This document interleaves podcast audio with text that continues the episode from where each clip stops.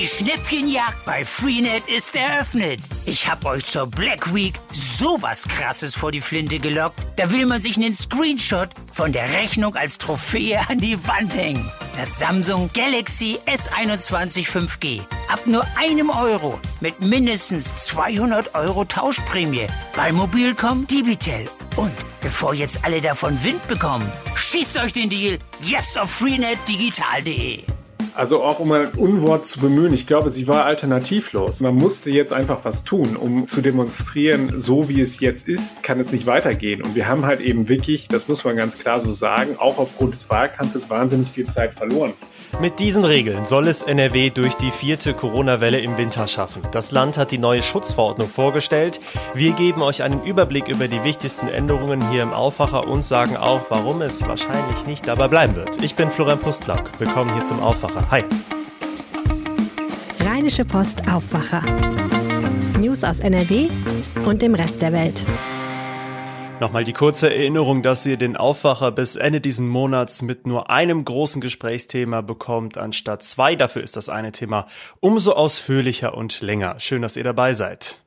Aber erstmal eine kleine Neuerung. Und zwar bekommt ihr hier im Düsseldorf Aufwacher die neuesten Meldungen aus der Landeshauptstadt immer zu Beginn des Podcasts von meinen Kollegen von Antenne Düsseldorf. Hi.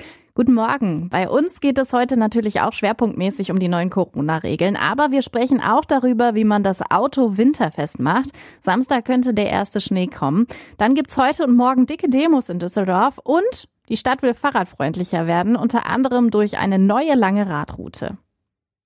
Am Wochenende könnte es soweit sein. Für Samstag ist der erste Schnee angekündigt. Bis dahin sollten alle Autos winterfest gemacht werden, rät der ADAC. Sprecher Thomas Müther sagt, vor allem das Kühlwasser sollte kontrolliert werden. Bei zu wenig Frostschutz kann es nämlich zu Motorschäden kommen und dringend die Winterreifen aufziehen und die Batterie checken. Für die meisten Einsätze der ADAC Pannenhilfe sorgen im Winter immer die leeren Autobatterien und äh, wenn man merkt, dass die Batterie schon bei Temperaturen über dem Gefrierpunkt den äh, Anlasser nur noch müde durchdreht, dann sollte man die äh, Batterie unbedingt überprüfen lassen und, wenn notwendig, rechtzeitig auch ersetzen. Letztes Jahr musste die ADAC Pannenhilfe allein in NRW rund 900.000 Mal helfen, am häufigsten wegen einer kaputten Autobatterie. Hier bei uns in Düsseldorf finden heute und morgen gleich mehrere größere Demos statt. Dadurch kann es jeweils am Vormittag zu Verkehrsbehinderungen in der Innenstadt kommen. Hintergrund für den Protest sind die Tarifverhandlungen im öffentlichen Dienst, die am Wochenende fortgesetzt werden. Mehr dazu von Antenne Düsseldorf-Reporter Joachim Bonn. Im Vorfeld wollen die Gewerkschaften Druck ausüben. Sie fordern unter anderem 5% mehr Lohn und Zusatzzahlungen im Gesundheitswesen. Heute Vormittag zieht die Demo ab 10 von der Uniklinik über die Erasmus, Cornelius und Hüttenstraße zum Graf-Adolf-Platz. Von dort geht es weiter zum Landtag, wo um 12 eine Kundgebung geplant ist. Die Polizei erwartet rund 1000 Teilnehmende. Morgen Vormittag soll es dann bei zwei weiteren Protestzügen drei bis viermal so voll werden. Die Demos ziehen dann vom Hauptbahnhof bzw. dem Hofgarten zum Landtag. Düsseldorf will fahrradfreundlicher werden. Dazu wird heute im Verkehrsausschuss ein wichtiges Projekt angeschoben, die neue Nord-Süd-Radroute. Sie will Lohhausen mit Bilk verbinden und die Details kennt Antenne Düsseldorf-Reporter Dennis Krollmann. Die Nord-Süd-Radroute beginnt an der Niederrheinstraße und führt quer durch die Stadt bis zum Südring. Einen Teil der fast zehn Kilometer langen Strecke gibt es schon, beispielsweise an der Rheinuferpromenade. An anderen Stellen muss der Radweg komplett neu gebaut oder verbreitert werden, wie an der Rotterdamer oder der Kaiserswerther Straße. Die Kosten liegen bei gut 14 Millionen Euro. Im Dezember entscheidet der Stadtrat endgültig. Das waren drei unserer heutigen Themen. Alle Hintergrundinfos und mehr News gibt's wie immer auf antennedüsseldorf.de und auch immer um halb bei uns im Radio. Ich bin Alina Lierz und wünsche euch einen wundervollen Mittwoch. Ab heute gelten also wieder strengere Corona-Regeln in NRW. Das Land hat die neue Corona-Schutzverordnung gestern vorgestellt. Ihr könnt die auch im Detail durchlesen, findet ihr bei uns in den Show Notes. Aber einen guten Überblick bekommt ihr jetzt durch den Leiter des Ressorts Landespolitik, Maximilian Plück. Hi. Guten Morgen, hallo. Die neue Verordnung kam mal wieder kurz vor knapp. Waren denn auch echte Überraschungen dabei? Der Teufel steckt so häufig äh, im Detail und diesmal ist es halt eben so, dass man bei NRW ja immer, nachdem wir jetzt lange als das Land der Lockerungen galten, genau hinschaut und genau hinhört, was die Protagonisten so sagen und ähm, ob wir da abweichen von dem, was bei den Bund-Länder-Gesprächen äh, verabredet worden sind. Und siehe da, da gibt es tatsächlich auch Beispiele. Welche sind das? Kannst du mal ein paar nennen? Beispielsweise also, dass bei uns die Hospitalisierungsinzidenz keine Rolle spielt. Das heißt also, die Länderchefs hatten sich ja eigentlich darauf geeinigt, dass es diese verschiedenen Schwellen gibt. Ab einer Hospitalisierungsinzidenz von drei gilt 2G, ab sechs gilt 2G plus und ab neun dann weitergehende Maßnahmen. Bei uns ist es so, dass NRW-Gesundheitsminister Karl-Josef Laumann sich gestern hingestellt hat und verkündet hat, 2G für weite Bereiche des Freizeitwesens und der Kultur und 2G Plus überall da, wo man sich eng begegnet, beispielsweise im Club, beim Tanzen, ähm, aber auch halt eben bei Karnevalsveranstaltungen drin. Also da will er gar nicht erst warten, bis die Hospitalisierungsinzidenz über sechs schreckt. Das ist ein Beispiel dafür, dass wir etwas schärfer sind. Dann etwas lockerer sind wir bei den Friseurbesuchen und bei der medizinischen Fußpflege. Und zwar ist da 3G erlaubt. Da hatten sich die Länderchefs eigentlich dafür ausgesprochen, dass sie gesagt haben, äh, keine Ausnahmen. Da hieß es nur körpernahe Dienstleistung, da müsste 2G gelten. Da ist NRW großzügiger und lässt die Ungeimpften also sich doch die Mähne schneiden. Dann gibt es noch eine Abweichung, die betrifft aber jetzt nicht das, was die Länderchefs äh, beschlossen haben, sondern die betrifft die alte Corona-Schutzverordnung, so wie wir sie vorher kannten. Und zwar hatten wir da relativ scharfe Bedingungen, was die Tests angeht, also die Haltbarkeit von den Corona-Tests. Da hieß es beispielsweise bei 2G Plus, also wenn ich in den Club will, darf der PCR-Test nicht älter sein als 24 Stunden. Der POC-Test durfte sogar nur sechs Stunden alt sein. Da zeigt sich das Land jetzt deutlich großzügiger. Das heißt also, ein PCR-Test darf jetzt wieder 48 Stunden äh, lang zurückliegen und der POC-Schnelltest, also die Bürgertests, die wir jetzt alle wieder kostenfrei machen dürfen, sind auch wieder für 24 Stunden haltbar. Mhm, dann lass uns mal genauer auf die Verschärfungen eingehen. Die treffen ja vor allem die Menschen, die weder geimpft noch genesen sind. Ich frage mal so rum, was dürfen die denn überhaupt noch im öffentlichen Leben? Gute Frage. Die, äh, es wird weniger. Also das ist, die Politik hat sich dazu entschlossen, den Druck auf die Leute, die sich nicht impfen lassen haben, bislang äh, zu erhöhen. 3G äh, gilt beispielsweise am Arbeitsplatz. Das heißt also, arbeiten dürfen Sie zum äh, weiter in die Hände spucken und zum Bruttosozialprodukt beitragen. Zusätzlich 3G-Regelungen gelten jetzt beispielsweise im Hochschulbetrieb, das heißt in Bibliotheken und Mensen. Bei kommunalen Gremiensitzungen gilt 3G und Beerdigungen und standesamtliche Trauungen sind auch unter 3G Bedingungen ähm, möglich. Und die Strafen, die sind auch happig. Ministerpräsident Wüst hat im Gespräch mit der Rheinischen Post angekündigt, zum Beispiel gefälschte Impfnachweise mit aller Härte so wörtlich zu bestrafen. Was heißt das jetzt genau? Also da wird's wirklich empfindlich teurer für diejenigen, die meinen, dass sie da tricksen wollen. Das hat er auch ganz klar so formuliert. Beispielsweise, da war es bislang so, dass wenn ich einen äh, gefälschten Test äh, rausgegeben habe, dann war bisher die Regelung, dass ich ähm, dafür dann äh, eine Strafe in Kauf nehmen musste von 1000 Euro. Das wird massiv nach oben geschraubt. Also da reden wir jetzt über 2000 bis 5000 Euro, die dann da fällig werden.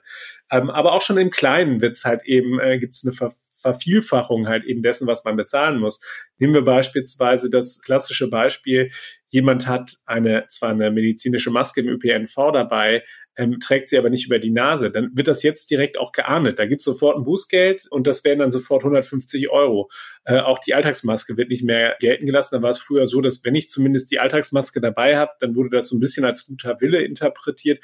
Dann wurden nur 50 Euro fällig. Auch das ist weggefallen. 150 Euro schlagen da jetzt zu Buche.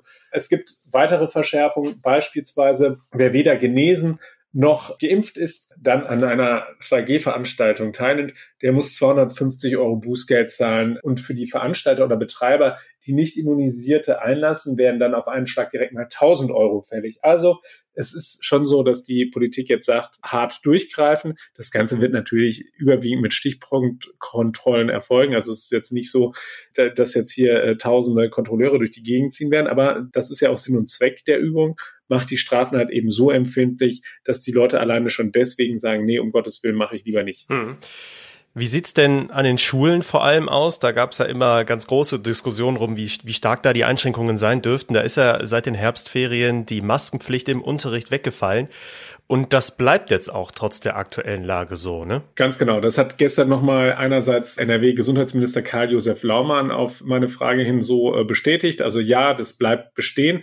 Er argumentiert da insbesondere mit hohen Testaufkommen, was sie haben. Also die, die Schüler beispielsweise an den weiterführenden Schulen werden äh, dreimal pro Woche äh, getestet. Da hat er übrigens mal wieder das Übliche gemacht, was hier ähm, die Landespolitiker gerne tun, hat mal auf ein anderes Bundesland verwiesen und hat beispielsweise gesagt, im Nachbarland Rheinland-Pfalz wird nur einmal die Woche getestet. Ähm, also da versucht man sich dann auch ein bisschen besser darzustellen als der politische Wettbewerber. Die, aber auch NRW-Bildungsministerin, Schulministerin Yvonne Gebauer hat nochmal darauf hingewiesen, dass man äh, derzeit halt eben das zwar aufmerksam beobachtet, das Geschehen, das äh, Infektionsgeschehen, aber auch sie hat jetzt äh, nicht gesagt, dass wir jetzt uns darauf einstellen können, dass die Maskenpflicht da ein Revival in den Klassenräumen erleben wird. Aber es gibt andere Leute, die sich gerne und dringend wünschen, dass wir Masken an Orten tragen, die wir bislang noch nicht so auf dem Schirm hatten, beziehungsweise wo wir uns daran gewöhnt haben, dass wir keine Maske mehr tragen wollen, nämlich die Städte. Die wollen jetzt, dass beispielsweise in den Innenstädten wieder Maske getragen wird. Die blicken dann natürlich so ein bisschen auf das Weihnachtsgeschäft und an die, auf die Herrscharen von Leuten, die jetzt einfallen, um halt eben ihren Lieben was für unterm Weihnachtsbaum zu kaufen. Ja, das Weihnachtsgeschäft ist ein gutes Stichwort. Ich lese die aktuelle Schutzverordnung jetzt nicht so, als wenn irgendwelche Branchen wirklich damit rechnen müssen, dicht machen zu müssen. Also selbst äh, Clubs und Bars und Großveranstaltungen bleiben ja eingeschränkt möglich, wenn Menschen geimpft und genesen sind und sich eventuell auch noch aktuell testen lassen. Droht da denn jetzt noch mehr? Also es ist ja so, die ähm, Länderchefs haben sich ja darauf verständigt mit dem Bund, dass man jetzt das aktuelle Infektionsgeschehen weiter im Blick behält. Und es gibt ja bald schon wieder die nächste Ministerpräsidentenkonferenz, und zwar am 9. Dezember. Und wenn es bis dahin keine deutliche Besserung geben sollte, wonach es jetzt im Augenblick nicht aussieht, dann wird man auch noch mal über weitere Instrumente nachdenken äh, müssen. Der NRW-Ministerpräsident Henrik Wüst von der CDU hat ja beispielsweise gesagt, dass ihm der Instrumentenkasten, den das neue Infektionsschutzgesetz, was jetzt von der Ampelkoalition auf den Weg gebracht worden ist, einfach nicht ausreicht. Daraus kannst du schon ablesen, dass da möglicherweise noch mehr kommt. Was aber, glaube ich, Konsens ist zwischen allen äh, Beteiligten ist, dass man auf jeden Fall auf Teufel komm raus verhindern will, dass Schulen und Kitas wieder schließen, weil da ist man jetzt zu der Einsicht gekommen, dass das einfach einen wahnsinnig großen Schaden ähm, äh, mit sich bringt egal mit wem man spricht, egal wen man irgendwo äh, im Fernsehen sieht oder im Radio hört, alle in der Politik sind gerade unterwegs und sagen, lasst euch impfen, rennt bitte zur Impfung hin. Wenn ihr noch nicht überzeugt seid, redet mit jemandem, der schon geimpft ist, lasst euch erklären, wie das da abgelaufen ist und so weiter. Also die versuchen jetzt wirklich jeden dazu zu bringen, sich impfen zu lassen. Also das ist der einzige Weg, wie man halt eben aus dieser Pandemie herauskommt. Allerdings, ich neige ja sonst nicht so zum Unken, aber ich glaube, dass es sehr, sehr schwierig wird, dass wir die Infektionszahl derart in den Griff bekommen werden, dass man am 9. Dezember nicht über, über doch verschärfte Maßnahmen am Ende wird reden müssen. Hm. Also ich weiß ja jetzt nicht, die wievielte Corona-Schutzverordnung äh, es ist, durch die du dich jetzt durchgewühlt hast in den letzten Monaten und Jahren, muss man ja schon sagen. Ich, ich habe auch aufgehört zu zählen. ich höre jetzt so raus, äh, du traust den jetzigen Regeln nicht. Äh, glaubst du denn, dass die Corona-Schutzverordnung, die jetzt in NRW herausgekommen ist, richtig ist zu diesem Zeitpunkt oder hätte man nicht jetzt schon schärfere Maßnahmen einführen müssen? Also auch um ein Unwort zu bemühen, ich glaube, sie war alternativlos. Also es, man musste jetzt einfach was tun, um zu demonstrieren, ähm, so wie es jetzt ist, kann es nicht weitergehen. Und wir haben halt eben wirklich, das muss man ganz klar so sagen, auch aufgrund des Wahlkampfes wahnsinnig viel Zeit verloren, weil da haben die Parteien ja äh, Corona so ein bisschen als ein IBA-Thema behandelt und sich offenbar darum gedrückt, sich ordentlich vorzubereiten. Wir haben jetzt natürlich noch eine Sondersituation dadurch, dass wir ja immer noch in der Koalitionsfindung sind und ähm, immer noch eine geschäftsführende Bundesregierung haben. Dann hatten wir in NRW äh, ja den Übergang von äh, Armin Laschet auf Hendrik Wüst, der ja zugleich auch dann plötzlich out of the blue dann der, der neue Vorsitzende der Ministerpräsidentenkonferenz wurde. Also alles eine sehr toxische Gemengelage. Insofern ist diese Corona-Schutzverordnung auf jeden Fall richtig. Und es ist auch äh, wichtig, dass man dort jetzt den Druck erhöht. Jeder hatte die Möglichkeit gehabt, sich impfen zu lassen. Und wir sehen ja einfach, dass andere Länder, in denen die Impfquote deutlich höher ist, viel, viel besser auch durch den Winter kommen. Also insofern kann man wirklich auch sich nur diesen Appellen anschließen und muss sagen, ja, es sind schon mal die richtigen und wichtigen Maßnahmen drin. Die Landesregierung scheut natürlich von noch schärferen Schwertern äh, zurück, als sie jetzt beispielsweise auch von Seiten von Virologen gefordert werden. Am Ende muss man sagen, richtiger Schritt in die richtige Richtung, aber es wird wohl nicht ausreichen. Vielen Dank, Maximilian Plück. Sehr gerne. Ausführliche Berichte zu den aktuellen Corona-Regeln, zu den Entwicklungen und den Reaktionen findet ihr jederzeit auf RP Online. Verlinkt sind dazu auch einige Artikel bei uns in den Show Notes. Diese Meldungen könnt ihr heute auch noch im Blick behalten. Natürlich wird die Einführung der neuen Corona-Schutzverordnung von der Wirtschaft in NRW besonders aufmerksam verfolgt. Wie sich die aktuelle wirtschaftliche Lage bei uns entwickelt, stellt heute NRW-Wirtschaftsminister Andreas Pinkwart in einer Pressekonferenz vor. Mit dabei sind die Industrie- und Handelskammer sowie das Leibniz-Institut für Wirtschaftsforschung.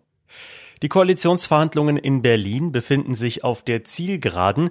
Noch in dieser Woche wollen SPD, Grüne und FDP den Koalitionsvertrag vorlegen. Heute gehen die Beratungen in der Ampel in der Hauptverhandlungsrunde weiter. Heute wird in Bonn der Negativpreis Goldener Zaumpfahl verliehen.